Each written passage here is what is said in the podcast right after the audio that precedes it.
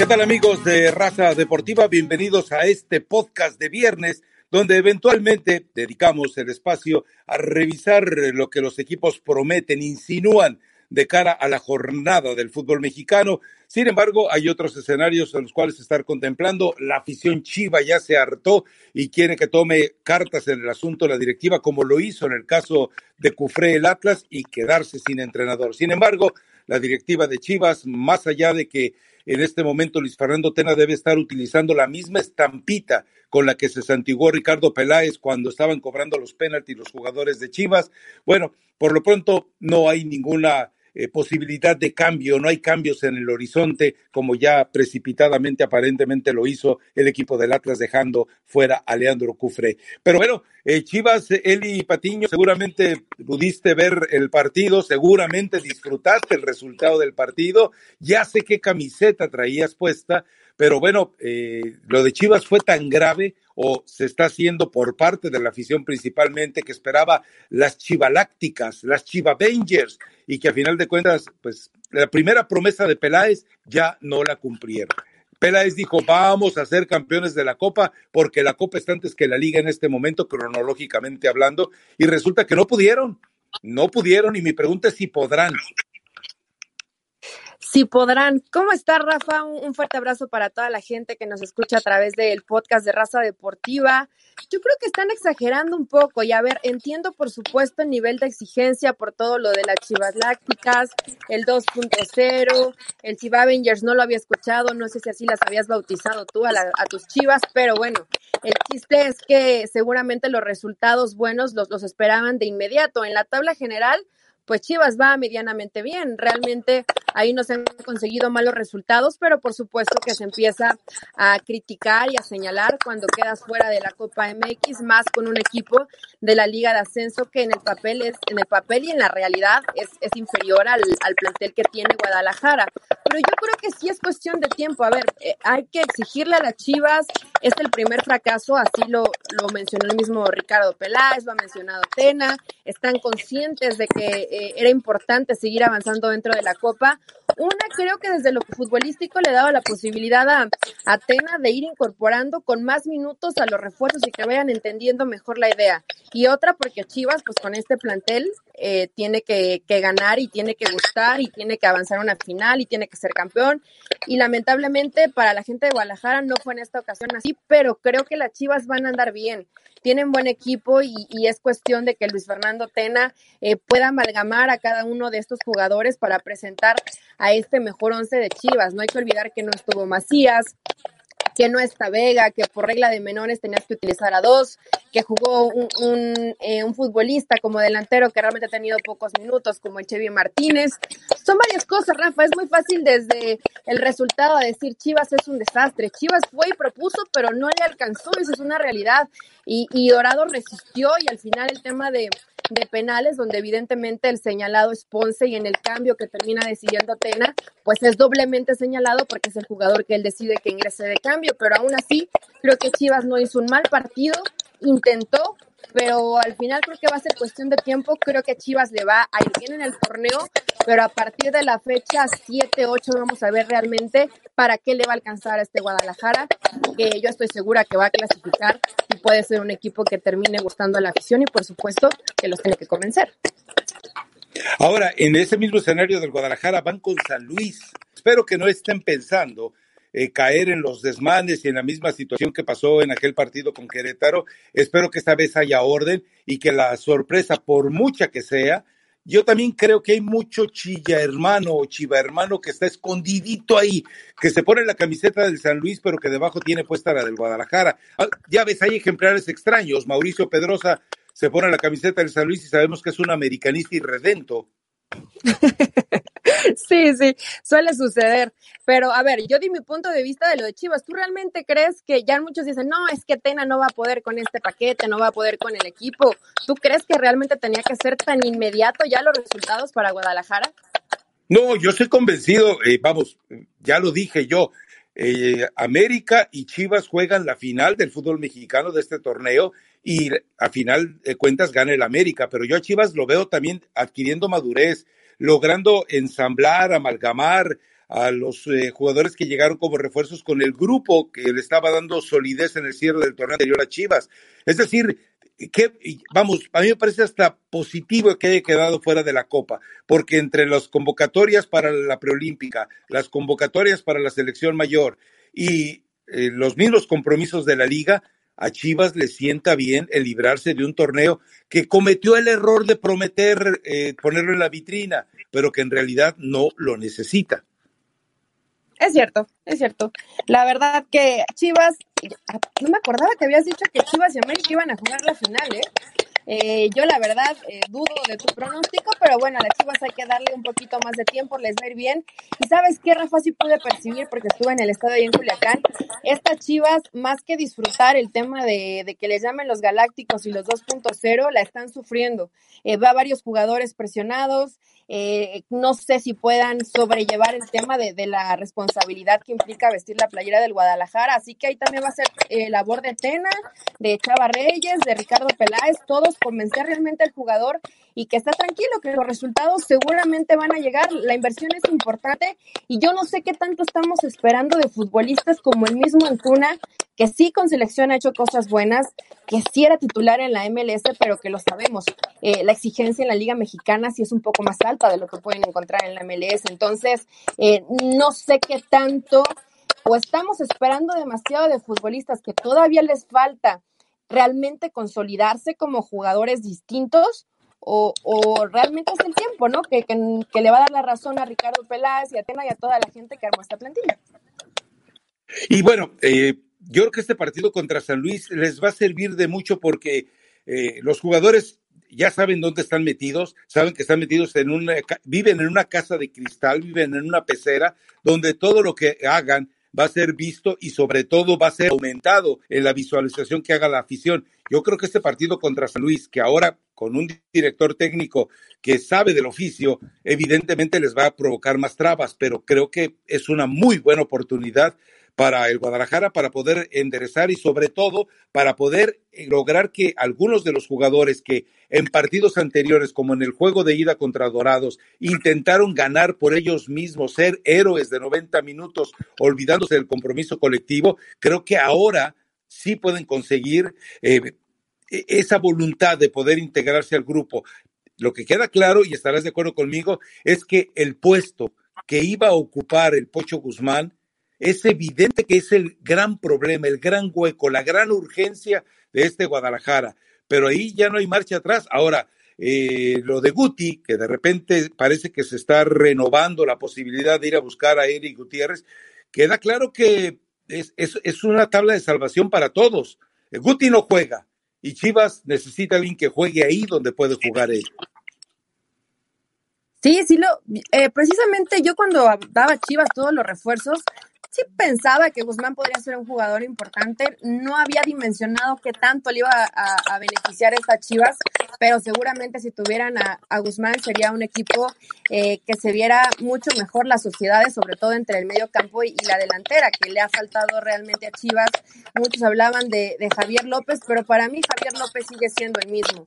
Eh, el tipo que se quiere lucir, que desde lo individual evidentemente te, te puede llegar a marcar diferencia, pero siempre tarda en soltar el balón quiere lucirse, quiere llevarse todo el pastel y, y, realmente si él no entiende que el que tiene que brillar es el equipo y no él como futbolista, pues va a seguir siendo más de lo mismo. Sí, Rafa, coincido contigo, en esa posición Chivas necesita un futbolista y por más que Pena ha tratado de improvisar, eh, no tienen realmente en la plantilla a un jugador que, que pueda cumplir esa función y ya sea el Guti o obviamente esperarse a a mitad de año de buscar otro jugador que pueda estar ahí, que pueda ayudarles un poco. Realmente el mercado sabemos que es reducido y que las pocas posibilidades que hayan, pues están ahí buscando a Pizarro, ¿no? Yo no sé si lo de Pizarro también se pudiera hacer a, mitad de año. Ahora, en el caso del América, ya se habla de algunos refuerzos, lo de Nico Castillo pues está totalmente eh, descartado. Eh, ya se presentó a Cáceres, se habla de que hay otros jugadores que están eh, intentando poder de una u otra manera eh, conseguir y consumar la contratación porque se les viene el tiempo encima, pero el América, así como eh, eh, recibió elogios por la forma en la que vence a Tigres, Ya el último, el más reciente resultado no lo deja tan bien parado, pero recordemos que Juárez pues es un equipo tan inestable que de repente, como pasó en la Copa, puede tener el partido inesperado contra el América. Mira, cuando vimos América contra Tijuana, el partido fue eh, horrible, o sea, fue casi imposible de, terminar de ver. Eh, es evidente que hasta América le, le están faltando ideas, pero porque no tienen los jugadores, Rafa, o sea, hoy ves y eh, el Piojo tratando de improvisar, poniendo a jugadores como Escobosa, cambiando línea de cinco, eh, dependiendo de si sale o no Giovanni Dos Santos inspirado, eh, lo de Castillo, que realmente ya preocupante, ¿no? Al principio creo que era molesto, hoy el tema de, las lesiones, de ese ligamento, eh, va a tardar más tiempo porque tuvo un problema de trombosis, eh, me parece ya un, tema muy delicado y grave en un dinero que se invirtió, por supuesto que primero está el jugador, está la persona, eh, también hay que decirlo, Nico ha sido poco profesional porque en más de una ocasión nos hemos enterado que no ha seguido al pie de la letra las indicaciones, que cuando tiene que en lugar de quedarse a rehabilitar, prefiere irse a vacacionar los fines de semana.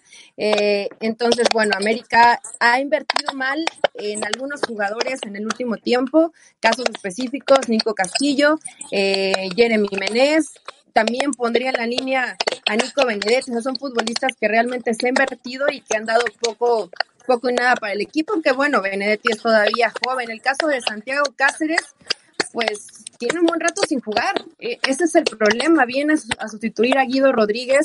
Eh, dicen que es más de, cualidades de, de, Marconi, un poco más eh, defensivo, un poco más aguerrido, pero cuando tiene seis meses eh, prácticamente sin actividad, yo no sé cuánto le va a costar a, a este América adaptar un futbolista que Rafa en, en, los dos partidos que hemos visto al América ha sufrido muchísimo la ausencia de Guido, no, no hay conexión entre, entre el medio campo y los delanteros, pero tampoco la defensa se siente con esa garantía de salir jugando porque no está ese hombre referente en medio.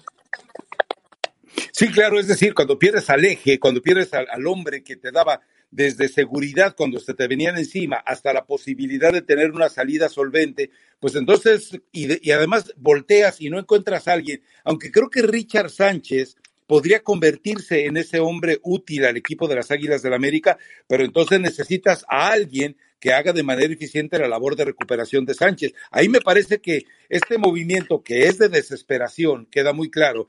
Y yo no sé hasta dónde eh, el no ir a fondo por Marcone, que me parece que era la medida perfecta que, podía eh, recurrir el América, eh, ¿A qué se debe? Si es a una situación de que el promotor Cristian Bragarni, que es el mismo de Guido Rodríguez y es el mismo de Marcone, está arruinando las negociaciones o ya no quieren negociar con él por llevarse a Guido, eh, eh, pero era un jugador que además era un golpe moral para Cruz Azul. Imagínate cuando se enfrentaran Cruz Azul y América, eventualmente eh, iba a ser un golpe muy duro para los cementeros el verlo ahí. Pero bueno, insisto, van con Juárez. Juárez puede tener el partido de su vida porque ya lo ha demostrado, de repente ha tenido buenas actuaciones cuando le conviene, el torneo anterior lo vimos, y puede darle un problema al equipo de la América, pero eh, yo creo que Miguel Herrera está cayendo en, un, en un pecado terrible. Esperar nuevamente a las incorporaciones. Le pasó con Giovanni, que todavía no está en el ritmo, le pasó con Nico Benedetti, el 10 veces Laines, y que resulta que es 10 veces menos que Laines a veces, y tanta historia con respecto a las contrataciones equivocadas de la América, ¿no? Sí, yo no sé si, si está terminando, terminando de decidir Baños. Eh, me escuchaba que el tema de, Cáceres, el, argentino, no el uruguayo central, sino el que acaban de, contratar, em, era la cuarta o quinta opción para el América. Entonces, ya cuando te vas a una posibilidad tan lejana, pues evidentemente quiere decir que, que, la gestión no se está haciendo de la manera correcta. Sí estaba eh, en Europa, realmente no tuvo participación. Muchos dicen que como eh, el muñeco Gallardo estaba muy desesperado por regresarlo a River porque lo vieron en Vélez y vieron su debut y creo que fue el mejor jugador de, del torneo en ese entonces cuando termina debutando este chavo, tiene 22 años pero es demasiado el tiempo que, que tiene sin jugar. Hay que esperar, Rafa. Miguel Herrera es especialista para esto, ¿no? Para tratar de sacarle jugo a las piedras, para incorporar a jugadores que tarden en llegar e ir improvisando en el camino para que a este América le, le alcance y pueda conseguir pues nada más que títulos, porque es lo que se exige en Cuapa, aunque también ya dijo eh, Emilio que, que, lo va a dejar, ¿no? Que, que Miguel Herrera va a Emilio Igualada. técnico ideal. Uy, perdón, pues así se llama, o cómo le digo, don Emilio, el señor Emilio. Ah, eh, señora Escarra Gallán para usted, por favor, pero bueno, eh, tiene razón, ah, tiene razón en eso. le Ahora, Emily. Oh, bueno, Emi. Ahora, eh, en otro partido interesante y en otro, eh, además eh, repetido, reiterado, porque ahora Pumas estará visitando a Santos con los antecedentes que acabamos de tener de ellos. Y el otro partido es de Cruz Azul, ¿le creemos o simplemente vamos a ver el desplome esperado cuando se enfrente visitando a Toluca? Lo de Cruz Azul, yo creo que ya va a lo mejor de un tema hasta de burla, hasta ya ir sintiendo un poco feo por, por Ciboldi, por el Cruz Azul, porque se les empiezan a caer jugadores que se lesionan. Eh, en la conferencia de prensa que dio previa Ciboldi al partido del fin de semana, hablaba de que a lo mejor Edgar Méndez termina eh, regresando a Europa, sigue a la vez, lo están negociando. Eh, evidentemente era un jugador que no entraba en planes y que regresaron por el tema de la lesión de, de, Caraglio y que realmente la plantilla terminó siendo corta para las expectativas. Pero creo que si, si juegan, como lo vimos ante Santos, Rafa puede traer cosas buenas. Eh, lo, de, lo de Luis Romo me gusta mucho, es un futbolista interesante y hay que esperar también a que se recupere Yotun, que ya empezó los trabajos en cancha y al parecer son dos semanas cuando estará de vuelta. Cuando tengan este jugador, creo que sí, bueno, Cruz Azul estar ahí, va a competir, pero de eso a que pueda ser distinto es que Cruz Azul, eh, digo, a pesar de que tienen muchos años y que no puedes exigir tal vez tanto, porque eh, los refuerzos hay que esperar a que se adapten, como siempre llegando tarde, eso no es novedad, pues a Cruz Azul no le sirve nada más que ser campeón. También es cierto, ¿eh? Por más que lleguen a final y se vuelvan a meter y tengan una buena campaña con Ciboldi, si no es campeón, pues va a seguir siendo la burla, el señalado, el que no planeó, el que no hizo bien las cosas y van a seguirse acumulando así torneos. Dudo mucho que cambie porque pues los directivos jamás se van a poner de acuerdo y eso es un problema de raíz, no va a cambiar y cuando no todas las partes están con el mismo interés es muy difícil que haya un buen resultado. Ahora, este partido de Pumas Santos, ver si Pumas, en la promesa que ha hecho, en la insinuación que ha hecho, en la apuesta que ha hecho para colocar eh, a la cantera por delante de las contrataciones y que parece que está funcionando, eh, cuando el proyecto Chucho Ramírez lo puede desarrollar sin el estorbo de los aires de purga. Bueno, entonces me parece que eh, a pesar del resultado en la Copa, es decir, Pumas gana, pero Santos es el que clasifica, y también hay errores arbitrales muy lamentables, pero es un buen partido que le agrega mucha sazón lo que ocurrió media semana y que le representa además para el equipo de, de, Pumas, pues de repente demostrar que lo que hizo eh, la Copa, el que sea en este momento el mandamás de la liga, no es una casualidad. Ahora, va contra un Santos que, recordemos, hizo muy buen torneo anterior, pero en este todavía vemos algunos pecados de inconsistencia. Sí, no sé si Almada le va a terminar cobrando factura a Rafa, el que sí le gusta jugar muy bonito y tener la posesión de balón, un equipo que busca al rival, pero también hay momentos donde tienes que cerrar partidos y si Almada no lo entiende, eh, Santos va a terminar sufriendo. Creo que al principio era sorpresa y novedad, no sabían cómo jugaba, era un equipo evidentemente que, que te imponía y sobre todo jugando de local. Eh, hoy ya conocen cómo juega y creo que Almada o va modificando eh, durante el camino o se va a llevar eh, tremendas goleadas. El torneo pasado le pasó exactamente lo mismo. No encontró el equilibrio, sobre todo en, la recta final del torneo. Pero creo que hoy, si no se da cuenta de lo que está pasando, va a sufrir y en serio. Y lo de Pumas, es que Pumas a mí no me deja como que el camino muy claro. De repente le ves muy buenos partidos, de pronto sufre demasiado en defensiva. ¿Qué me gusta de Pumas? Que como dices, juega con gente de cantera. Pablo Barrera, que tomó su quinto, sexto aire, no sé, tiene 32 años, pero está, está jugando muy bien. Eh, pero, a ver, desde el portero, toda la defensa, que es Mozo, Quintana, eh, Johan Vázquez y Mayorga, todos mexicanos. Eh, están utilizando a, a Pablo Barrera, bueno, el, caso de, de, González, que ya acompañándose con Álvarez, eh, la gente que llegó del MLS, que, que, eligieron precisamente, creo que ha sido buena, ¿eh? Hasta el momento también Saucedo ha, han, dado buenos resultados. Veo una un Pumas que va a competir, pero yo no sé hasta, hasta dónde le alcance, se me hace un poco incierto este, este equipo, no, no me termina por convencer, pero aún es muy temprano en el torneo. Pero yo creo que la apuesta de Pumas va a ser generosa a largo plazo. Es decir, hablas tú de la juventud, hablas de rostros nuevos, hablas de la cantera eh, despertándose. Entonces, con el escenario de, Pumas, a mí me parece que más allá de lo que pueda conseguir en este torneo, que si es de liguilla para adelante ya es bueno, eh, yo creo que la promesa viene para el siguiente torneo y dos torneos más cuando este grupo de chamacos empieza a consolidarse. Digo, termina recolectando a jugadores en los que pierden la fe como Johan Vázquez, que le perdieron totalmente la esperanza, y el mismo eh, Mayorga, que en Chivas pensaron que no era más, y se están dando cuenta que tenían un jugador que mejor acompañado con un central por izquierda, hubiera sido de muy eh, buen rendimiento. Eh, raro en Chivas, ¿no? Siempre tienen jugadores de calidad. Antes no fue Pachuca. Parece, parece que no tienen la capacidad de, terminar de formarlos. En esta ocasión no le fue Pachuca, pero a ver, laterales, tanto por derecha como por izquierda, más por izquierda, son escasos y que no te des cuenta de, de, la capacidad que tienen tus futbolistas y dejarlos para otro equipo, pues al final es regalar talento para un rival que eh, en un partido, en un punto más, te puede dejar fuera de una Rafa. Entonces yo espero que Chivas en ese tema lo entienda y qué bueno que Pumas, eso siempre es bueno, que regrese a sus bases, eh, que trabaje con, con, una base de cantera, como lo venía haciendo cuando conseguía buenos resultados, incorporando a dos, tres extranjeros que terminen eh, resultando. Por cierto, por eso creo que, que Pumas puede tener un torneo aceptable. ¿Tiene equipo para, para calificar? Creo que sí, pero tampoco creo que suceda nada nada espectacular con los de Mitchell. Ojalá y me calle en la boca y Pumas termine siendo una de las sorpresas del torneo. Ahora, hay una nueva asociación de fútbol, se presentó en Guadalajara, hay una nueva liga de fútbol que quiere amenazar a la Liga MX. La idea es llevar el fútbol a ciudades olvidadas, a ciudades que saben que jamás podrán eh, ser anfitriones de un equipo de la eh, magnitud, entre comillas, de la Liga MX.